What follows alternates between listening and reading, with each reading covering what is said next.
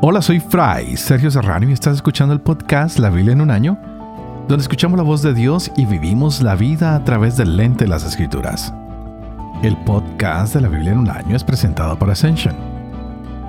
Usando la cronología de la Biblia de Great Adventure, edición en español, leeremos desde Génesis hasta Apocalipsis, descubriendo cómo se desarrolla la historia de salvación y cómo encajamos en esa historia hoy. Llegamos al día 113 y estaremos leyendo la primera de Samuel, capítulos 21 y 22, y tendremos el Salmo 52. Vimos en el día de ayer cómo Jonatán protege a su amigo David, y hay tantas cosas para decir con este ah, capítulo 20 que leíamos, porque vimos cómo David confronta a su amigo y dice, ¿qué he hecho yo? Jonatán, ¿qué he hecho yo? Pues él nunca había hecho nada contra Saúl, por el contrario, era un servidor fiel que le ayudaba a Saúl en todas sus batallas, en todas sus campañas, pero no sabía por qué Saúl lo perseguía. Y Saúl nunca se comportó como un rey. Y esto era claro para Dios, él sabía que no era un rey y tampoco que era el hombre que él había escogido, pues realmente el pueblo fue quien quiso tener un rey y quien quiso que Saúl fuera ese rey. Así que Dios se lo concede porque es lo que ellos están pidiendo. Y podemos recordar lo que pasó en eh, Moisés, en el Éxodo, cuando Dios también descubre la rebeldía del pueblo y cómo estos hijos de Israel se quejaban de que no había carne y no había carne y el Señor les envió tantas codornices, tanta abundancia de lo que ellos pedían, que ellos después estaban hastiados de tanta codorniz y nos damos cuenta que el pueblo está siempre descontento, es permanente el descontento que tienen, son insatisfechos, parece que no disfrutan de gozo y de paz en sus vidas, siempre hay algo que no los deja ser felices. Por eso en este libro vemos cómo Jonatán le dijo a David que su padre estaba tomando medidas para matarlo. Y él inventa una manera para comunicárselo a David. Hacen un pacto estos dos hombres. Son amigos verdaderos. Jonatán fue el verdadero amigo para David. Y es maravilloso tener amigos como Jonatán. Nos dimos cuenta que David definitivamente no tenía buena presencia ante el rey. Estuvo bien que se hubiera ausentado y ahora el rey se pone de mal genio con Jonatán Así que para David nada bueno le espera. Le toca esconderse en el campo. Y Jonatán sale al campo con su criado, tira las flechas y así David se da cuenta que es cierta la premonición que él tiene de que ante los ojos del rey él no está bien visto. Jonatán mira la manera de comunicarse con David sin que Saúl se dé cuenta. Y Saúl se ha puesto ya como meta matar a David. De aquel momento en adelante, David va a estar en peligro, por lo cual tendrá que estar en constante huida. Estar en constante huida y David tiene que eludir a Saúl de todas las maneras posibles. Jonatán cumplió su promesa y veremos cómo David va a cumplir también la suya. Cuando muera Saúl y Jonatán, Será David quien muestre bondad por el hijo de Jonatán. Lo llevará a su palacio, lo cuidará y cumplirá la promesa que le hizo a su amigo. Así que empecemos hoy con estos capítulos que nos esperan. Estaremos con 1 Samuel capítulo 21 y 22, Salmo 52. Este es el día 113. Empecemos. Primera Samuel capítulo 21. Se levantó David y se fue. Y Jonatán volvió a la ciudad. Llegó David a Nob, donde el sacerdote Ahimelech. Vino Ahimelech temblando al encuentro de David y le preguntó, ¿Por qué vienes solo y no hay nadie contigo? Respondió David al sacerdote Ahimelech.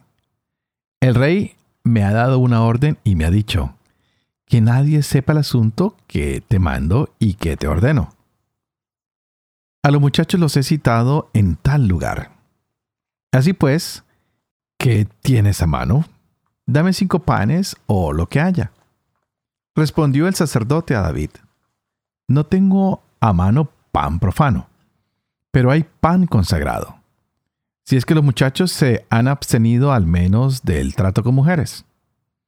Respondió David al sacerdote, Ciertamente que la mujer nos está prohibida, como siempre que salgo a campaña y los cuerpos de los muchachos están puros, aunque es un viaje profano, cierto que hoy sus cuerpos están puros. El sacerdote le dio entonces pan consagrado, porque no había allí otro pan sino el pan de la presencia, el retirado de delante de Yahvé para colocar pan reciente el día que tocaba retirarlo. Estaba allí aquel día uno de los servidores de Saúl, detenido ante Yahvé. Se llamaba Doeg, edomita, mayoral de los pastores de Saúl. Dijo David a Ahimelech, ¿no tienes aquí a mano una lanza o una espada? Porque ni siquiera he cogido mi espada y mis armas, pues urgía la orden del rey. Respondió el sacerdote, Ahí está la espada de Goliat, el filisteo que mataste en el valle del Trevinto, envuelta en un paño detrás del efod. Si la quieres, tómala. Fuera de esta no hay otra. Dijo David, ninguna mejor, dámela. David huyó aquel día de Saúl y se refugió donde Aquís, rey de Gad. Los servidores de Aquís le dijeron, ¿No es este David rey de la tierra?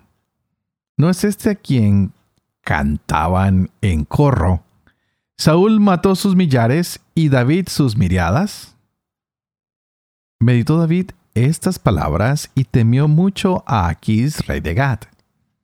Y se fingió demente ante sus ojos, haciéndose loco en medio de ellos. Tamborileaba sobre el batiente de la puerta y dejaba caer la saliva sobre su barba. Dijo pues Aquís a sus servidores, Miren, este hombre está loco. ¿Para qué me lo han traído? ¿Es que me hacen falta locos que me han traído a este para que haga loco a mi costa? ¿Va a entrar este en mi casa? Partió de allí David y se refugió en la cueva de Adulán. Se enteraron sus hermanos y toda la casa de su padre y bajaron allí junto a él. Todo el que se encontraba en apuros, todos los entrampados y desesperados se unieron a él y fue jefe de ellos. Había con él unos cuatrocientos hombres. De allí se fue David a Mispe de Moab y dijo al rey de Moab, Permíteme por favor que mi padre y mi madre se queden con ustedes hasta que yo sepa qué va a hacer conmigo Dios. Los llevó ante el rey de Moab y se quedaron con él todo el tiempo que David estuvo en el refugio. El profeta Gad dijo a David, No te quedes en el refugio, vete y penetra en las tierras de Judá. Partió David y entró en el bosque de Jeret. Oyó Saúl que David y los hombres que estaban con él habían sido descubiertos. Estaba Saúl en Gibeá, en el alto, debajo del tamarisco con la lanza en la mano, rodeado de todos sus servidores. Dijo Saúl a todos los servidores que lo rodeaban. Óiganme todos benjaminitas. También a cada uno de ustedes les va a dar el hijo de Jesé campos y viñas y los va a nombrar a todos jefes de millares y jefes de cien? Pues conspiraron todos contra mí y no ha habido quien me descubriera la alianza de mi hijo con el hijo de Jesé, nadie que sintiera pena por mí y me avisara que mi hijo hacía que mi servidor atentara contra mí, como ocurre hoy mismo. Respondió Doeg, el edomita, que estaba entre los servidores de Saúl. Yo he visto al hijo de Jesé venir a Nob, donde Ahimelech, hijo de Ahitub. Consultó por él a Yahvé, le dio víveres e incluso le entregó la espada de Goliat del Filisteo. Mandó el rey llamar al sacerdote Ahimelech, hijo de Ahitub, y a toda la casa de su padre, a los sacerdotes que había en Nob, y vinieron todos donde el rey. Dijo Saúl, Escucha, hijo de Ahitub. Este respondió, Aquí estoy, mi señor. Y le dijo Saúl, ¿por qué conspiran contra mí tú y el hijo de Jesé? Pues le diste pan y una espada, y consultaste a Dios por él para que se alzara contra mí como ahora está sucediendo? Respondió Ahimelech al rey.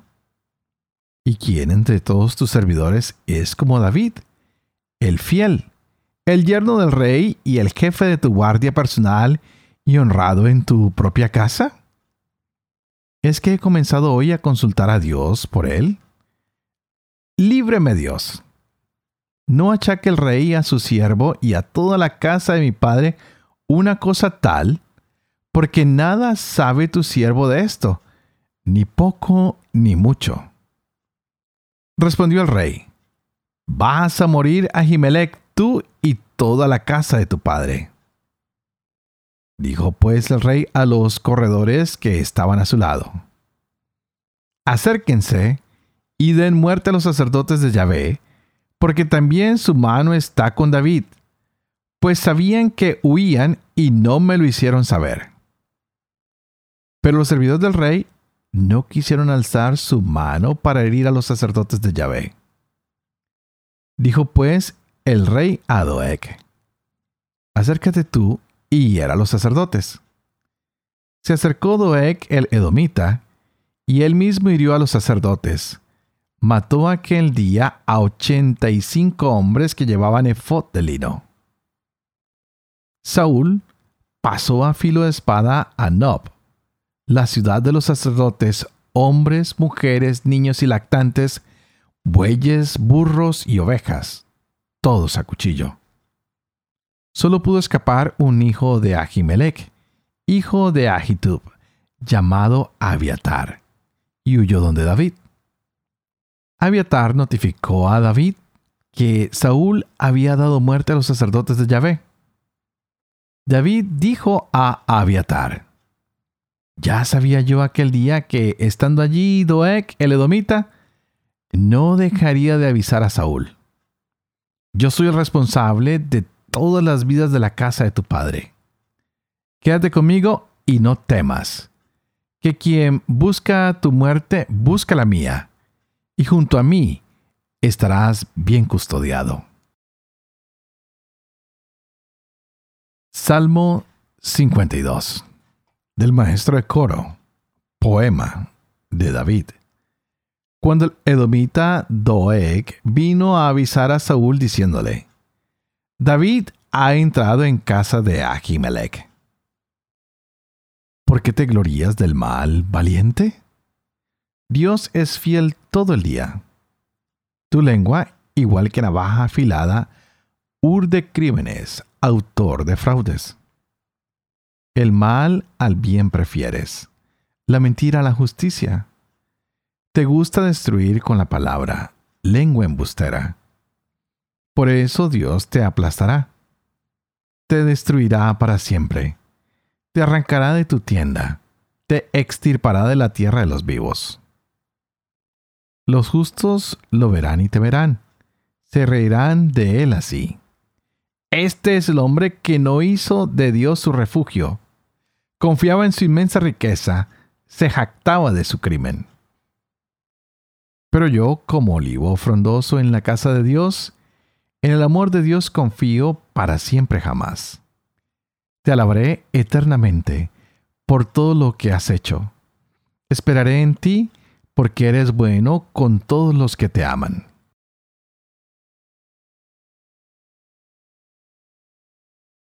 Padre de amor y misericordia ¿Tú que haces solo cuenta la lengua de los niños? Educa también la mía e infunde en mis labios la gracia de tu bendición. Padre, Hijo y Espíritu Santo. Y a ti te invito para que pidas al Espíritu Santo que abra nuestra mente y nuestro corazón para que nos podamos gozar de la palabra de Dios hoy en nuestras vidas. Wow, ¿qué podemos decir? Va uno que otro uh, pasaje que nos siguen llevando a ver el odio de un hombre que no está guiado por Dios. Saúl definitivamente parece que ha perdido toda la perspectiva.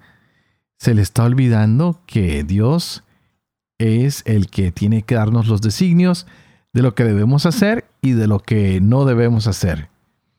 Nos hemos dado cuenta en los últimos capítulos que David está ascendiendo, que David ha entrado al servicio de Saúl, pero a la vez que ahora David tiene temor de Saúl porque quiere matarlo. Y es así como Milca y Jonatán salvan su vida. En esta última vez fue Jonatán y ahora su padre está molesto con el hijo y parece que hay enemistad entre los dos.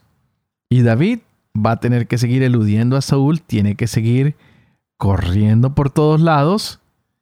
Y nos damos cuenta cómo David en su necesidad de salvar la vida va a buscar auxilio en Nob, habla con los sacerdotes, quienes le dan de comer a él el pan consagrado. ¡Wow! Qué imagen más interesante para nosotros en el día de hoy. Los que vienen a comer de este pan. Pues David se sentía muy solo y decide huir. Pero no se ha dado cuenta que con él está Dios. Aunque tiene algunos acompañantes que le sirven, se siente totalmente solo en el sentido en que ninguno de los seguidores de Saúl están con él. Parece que todos ahora están en contra de David. Así que Ahimelech lo recibe con simpatía y lo trata de ayudar. Aunque Israel tiene una religión que ha sido ya marcada por Dios y ahora este pan es consagrado para fines religiosos, también parece que este pan alcanza para los que están hambrientos para los que necesitan comida. Pues es lo que pasa con David y sus compañeros. Ese pan parece que se ha convertido en algo común para alimentar a estos hombres que tienen hambre. Es por lo menos lo que David da a entender. Dar este pan a David y a sus hombres hace que el sacerdote quebrante en cierta manera la ley, pero no el espíritu de la ley. Recordemos que muchas veces a Jesús también lo acusaron de lo mismo, de quebrantar la ley. Pero Jesús no quebrantaba el espíritu de la ley, él trabajaba en sábados, ayudando a los que estaban necesitados. El día que sus discípulos iban con él por los sembrados, que era un día de reposo, ellos empezaron a arrancar las espigas y todos le dijeron, hey, hey, ¿por qué hacen eso en el día de reposo? No es lícito. Pero él mismo citó este pasaje de David y dijo, ¿no han leído eh, lo que pasó con David cuando tuvo necesidad y sintió hambre, él y los que estaban con él, cómo entró a la casa de Dios y siendo Aviatar sumo sacerdote y cómo él comió la porción de estos panes consagrados, de los cuales no era lícito comer sino a los sacerdotes, pero David se lo dio a comer a los que estaban con él. Así que de esta manera vamos a ver cómo el mismo Jesús usa este pasaje para mostrarnos que el sábado o el día de reposo fue hecho por causa del hombre y no fue el hombre por causa del día de reposo, es todo lo contrario. Por lo tanto, el Hijo del Hombre es Señor de ese pan, es Señor del día de reposo. Y lo que Jesús quiere decir con este pasaje que hemos leído hoy es que si le fue posible a David hacerlo y estuvo bien, pues Jesús es mayor que David y está bien lo que hace en el día sábado. Así como David comió ese pan sagrado porque tenía necesidad, Jesús está diciendo que la necesidad de los seres humanos que él sana en sábado sustituye cualquier clase de ley, cualquier clase de rito, cualquier clase de ceremonia, porque está primero ayudar a aquellos que tienen hambre y necesidad de Dios wow, qué cosa más hermosa lo que estamos viendo hoy. Es un capítulo que parece que Jesús se sabe de memoria.